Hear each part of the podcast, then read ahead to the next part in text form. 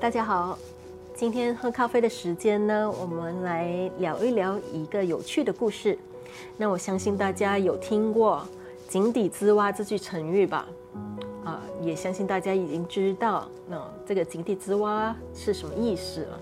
不过呢，今天我们来聊聊一个特别版的井底之蛙的故事。那在传说很久很久以前，有一个地方叫青蛙帝国。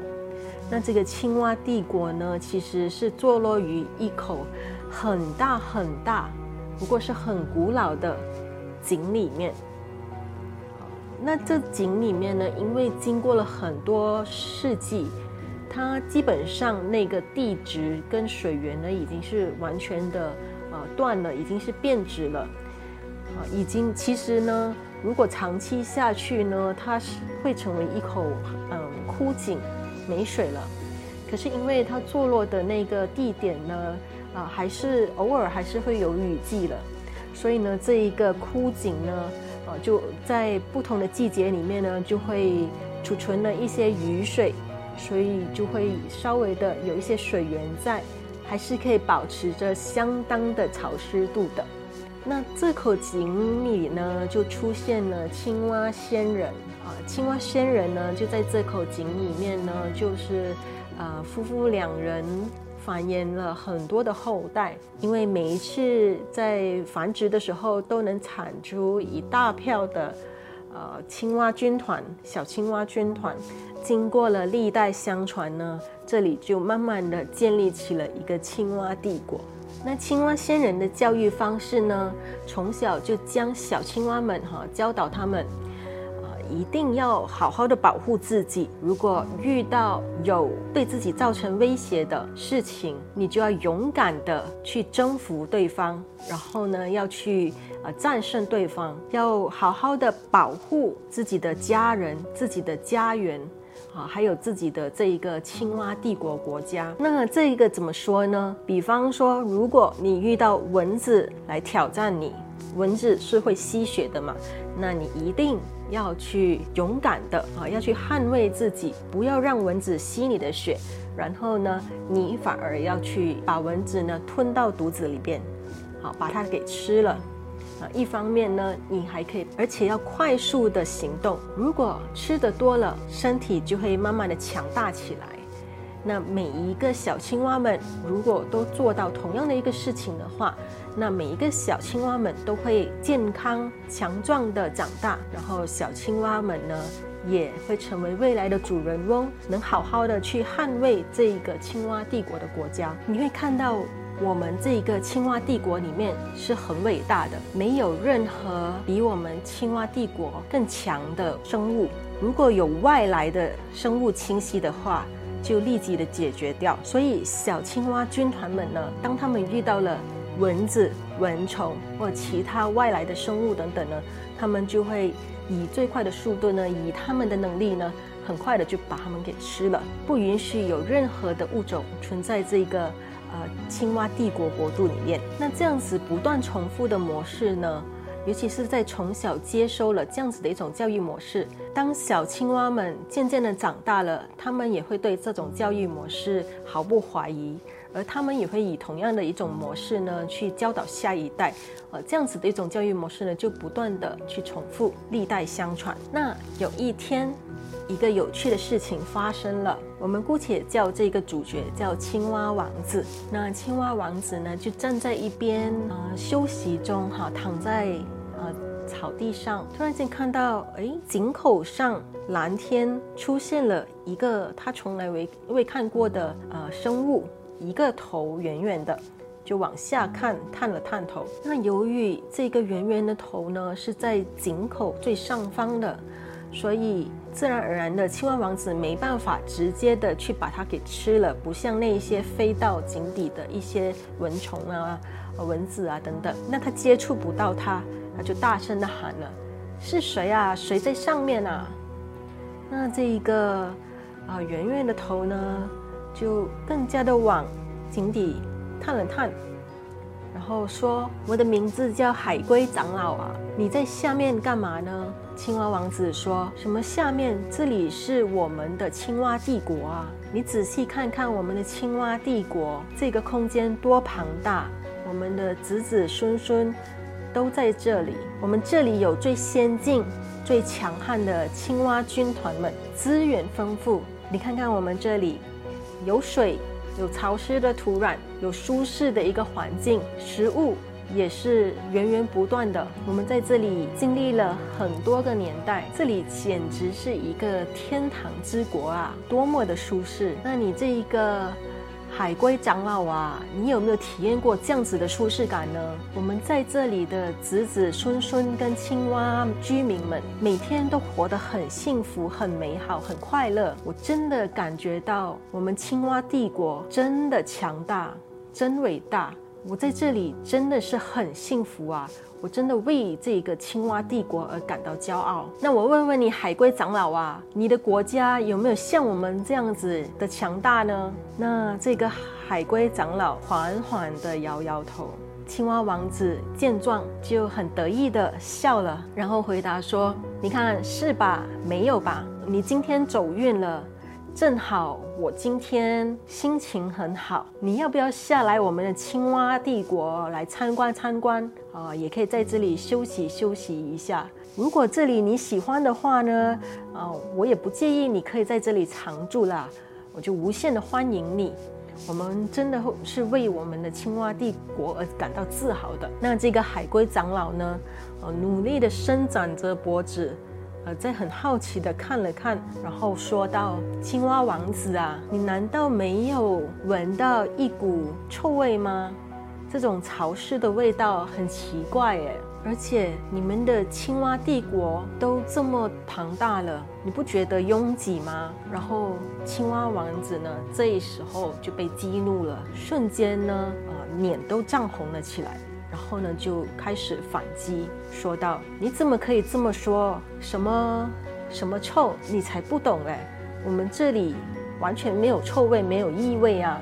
而且我们这里呢，每一个青蛙帝国呢，从小都接受到最先进、最发达的教育。我们这里是最强大的。你或许有自己的意见。”你可以不满意，可是你不能不承认这一个是一个事实啊！你说话的态度也有问题。我是有大度的，你可以说我，我可以忍。可是如果你说到我青蛙帝国坏话的话，那你其实是对我们有偏见的，你是在歧视我们，你对我们是造成伤害的。因为你这样子说，就相等于在说我的父母、我的祖先、我的国家。这样子是很不对的。青蛙王子啊，恼羞成怒的，一直在滔滔不断的在继续说他的青蛙道理。青蛙王子啊，这下真的是生气了，因为他们从小的教育就是要迅速立即的去反击，要捍卫青蛙帝国国家，要捍卫自己的家园家人。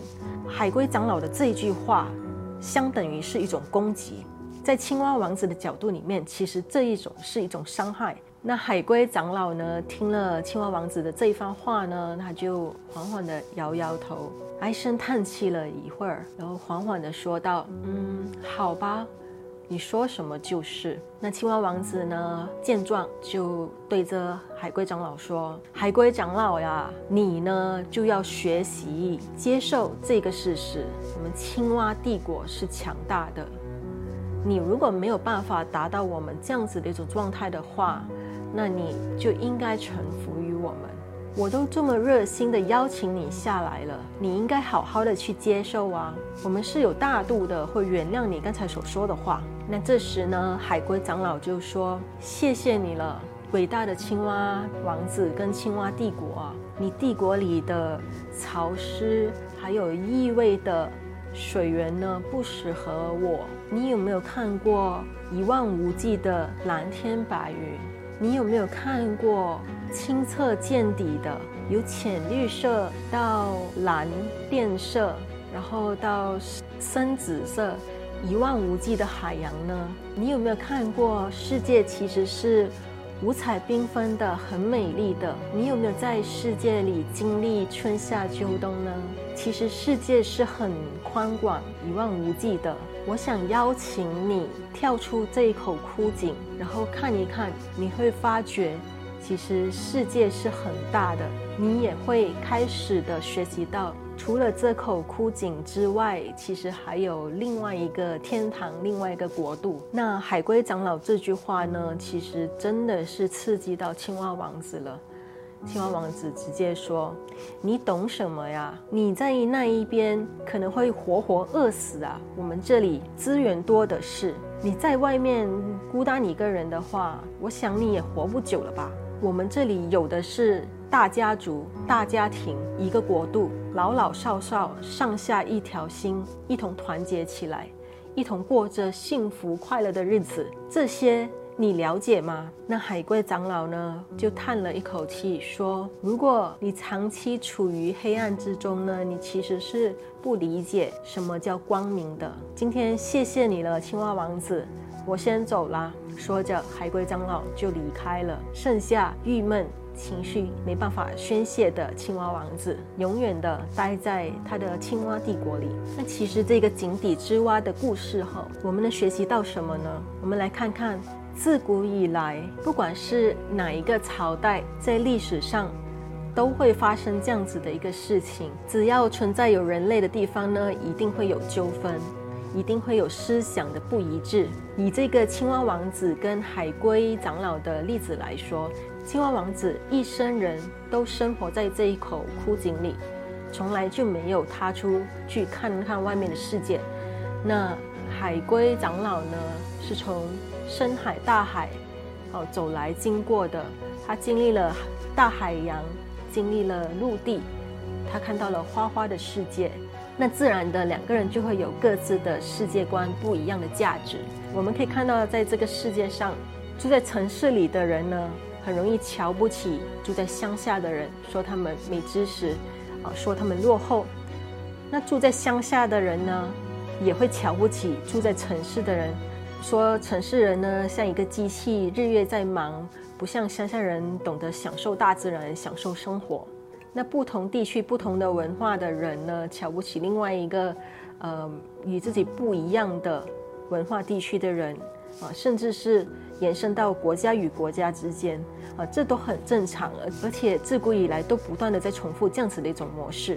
那其实这个故事里面呢，我们能学到什么呢？啊，有几点哈，就是当你在谈论一件事情的时候，千万不要站在不同的高度去谈事情。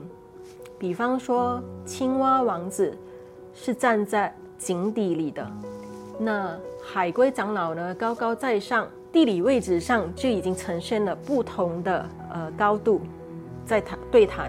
那在思想上呢，青蛙王子觉得自己有权威、有势力，所以在思想上他觉得他是比海龟长老呢站在更高的角度啊去看一个事情的。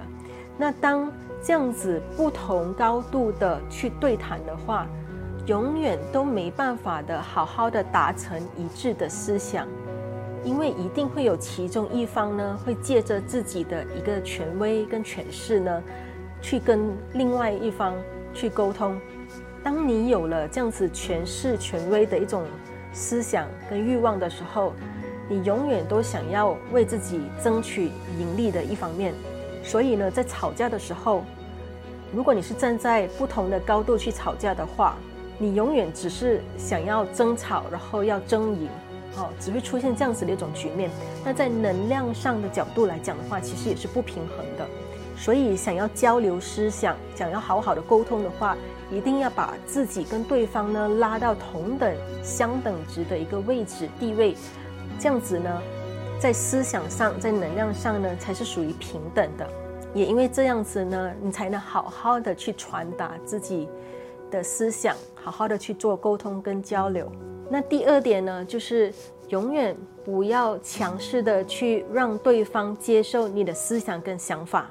我们可以做的是沟通、交流、交换思维模式的方式，可是不要去勉强对方一定要去接受你的理念、你的思维、你的想法。在这个故事里面，由于青蛙王子从小就在这一个青蛙帝国这个枯井里面生长，而且他们是历代相传的，从来就没有人会灌输他说，这个枯井之外还有另外一片天空。而他自己也没有看过井口外面的世界。那当海龟长老呢邀请青蛙王子跳出这个枯井去看看外面的世界、外面的天地的时候，青蛙王子拒绝了，选择待在原地。那如果是这样子的话，海龟长老继续跟青蛙王子去分享外面的世界有多好。想要不断的说服青蛙王子接受他自己的意见的话，那其实这种动作也是多余的，也会耗尽自己的力气，或者是甚至有僵局的争吵的一种局面。因为两个不同世界的人再怎么交流呢，都没办法达成一致的看法。站在青蛙王子的角度，是海龟长老不识货、不懂事；可是站在海龟长老的。角度呢，可能他会觉得说青蛙王子有点愚蠢，为什么不出来去看看？这里要说的是，其实每一个人都有选择的权利，都有选择的自由。因为青蛙王子选择了不跳出枯井，不去做新的尝试。那站在海龟长老的角度呢，也不需要去降低自己的智商，一直去跟。那海龟长老呢，也不需要去降低自己的智商跟情商，去继续待在一个没有结果的争吵当中。其实呢，当你在听这个故事的时候，你是站在第三者的角度去看这两方面在发生的事情的，所以你可以看清楚，诶，青蛙王子的立场跟处境，你也可以看清楚海龟长老的立场跟处境。其实这一点呢，是要提醒我们，要站在不同角度去思维，而且不要站在对立的角度，一定要站在第三方的角度去看待一个事情，要多方面的去接收信息。我们要去接收，知道说青蛙王子为什么有这样子的一种想法，是因为他的思想跟理念呢都已经根深蒂固了，他从小就维持着这样子的一种信念。而海龟长老的一切思想呢，都是他所曾经接收信念跟他维持的理念以外的知识，这样子呢，会破坏了他一生以来坚守的一个信念，会将他的所有思想跟呃理念都粉碎的，所以他当然会被激怒，他当然没办法去接受这样子的一种事实啊。如果青蛙王子选择跳出枯井，他就能够去理解海龟长老所说的那一片天地、那一片国度，那他就会有更多的知识来做比较了。所以在我们日常生活中呢，嗯，常常会面对的一些事情也是一样的。我们不要单方面的听取或者是去看。一个事情的真相，而我们要多方面的去收取不同的信息、不同的真相，然后呢，再用我们的智慧呢，好好的去分析、去做比较，然后呢，找出我们自己的想要的答案。那这里讲到的一个关键词就是智慧，所以啊，多学习、多看、多读、多增长知识、多去体验、去经历呢，才能长智慧。如果你不是用智慧之眼去看事情的话，当你处在黑暗之中，你也没办法去认清到底哪一个是真相。只有通过智慧的双眼，你才能找到光明。那第四点呢？我们来看看青蛙王子的这种反射性的情绪。这一点呢，其实也是在我们日常生活中常常会发生的一些事情。因为我们的大脑的初始设置呢，其实就是。自我防卫意识，所以当我们的身体感觉到了危险，我们自然而然的就会有反射性的自我防卫的一个意识跟动作。所以很多时候情绪的升起呢，往往是认为自己受到伤害，想要去保护自己而发泄出来的。站在受害者的角度思维来看。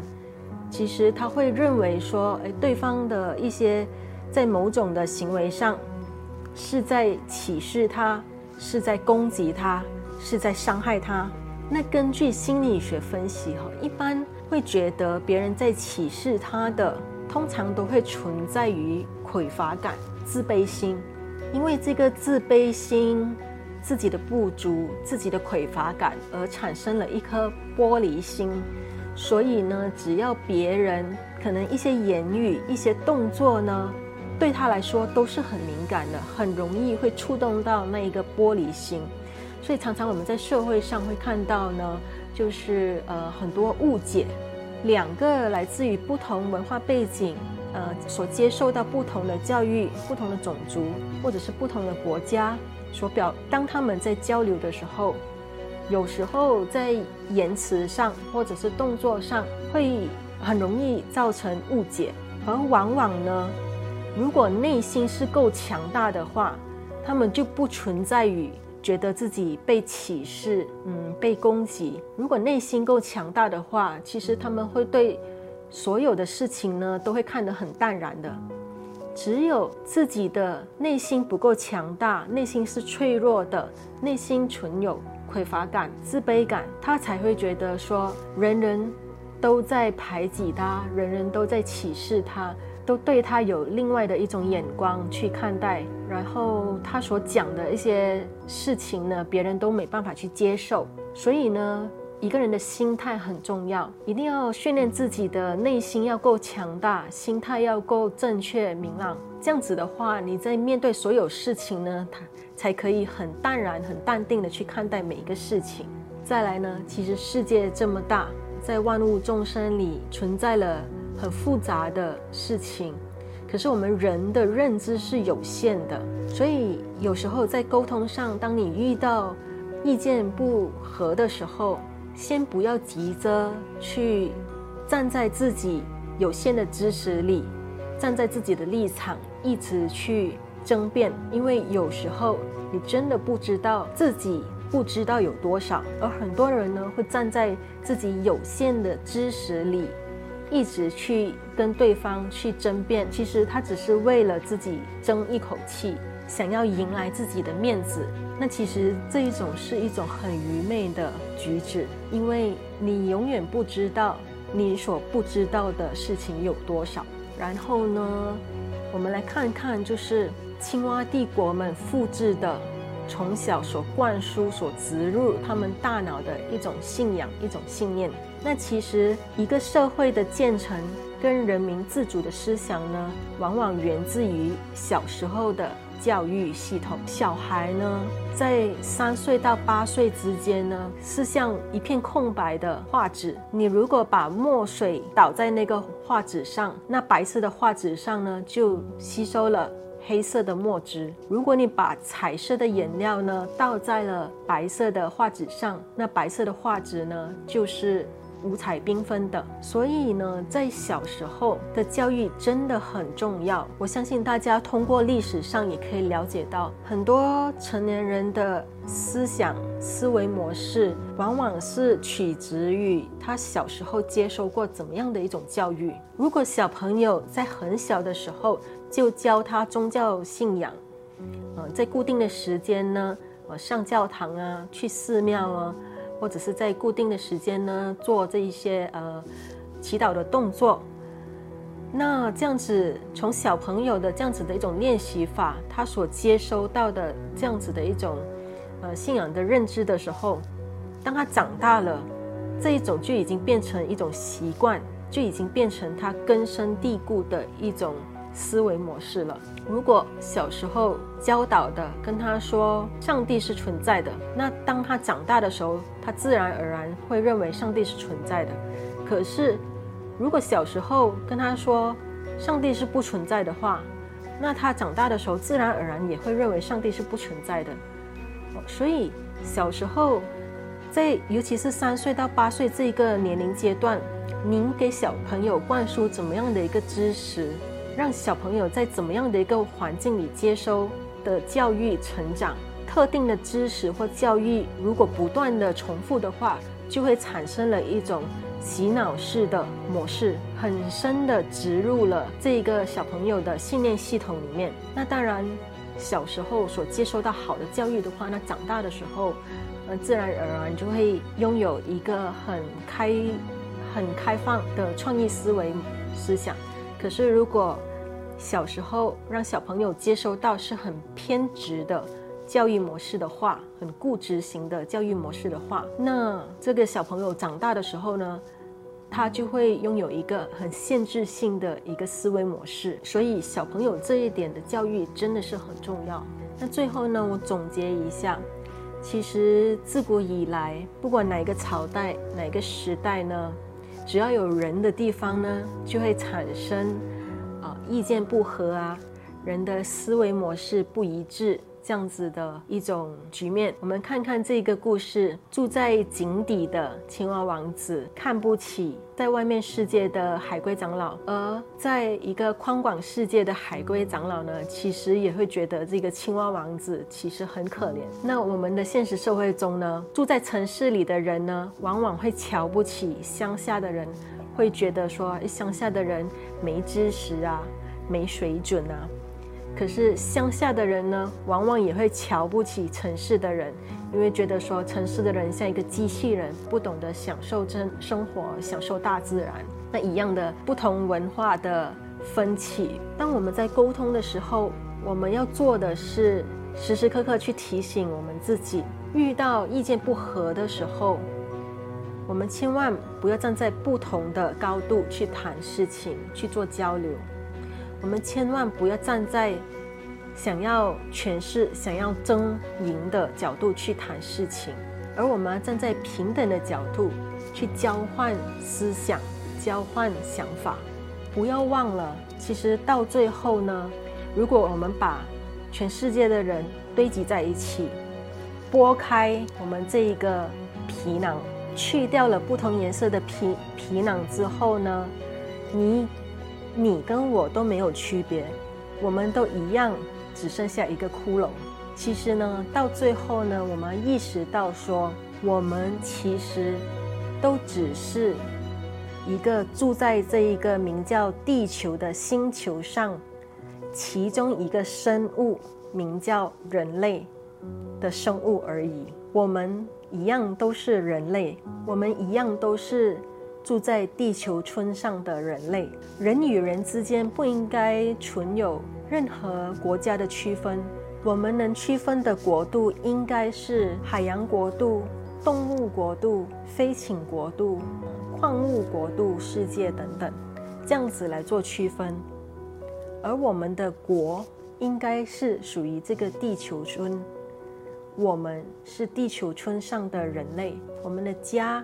其实就是这个地球村这样子的意识，我们才不会有任何的分别，没有了任何的区别，才不存在任何的评判。这样子，我们能更好、更和谐的生活在这个地球村里，好好的去爱惜我们的这个世界，我们这个国家。好，今天故事就分享到这里，希望你会喜欢，谢谢收听喽。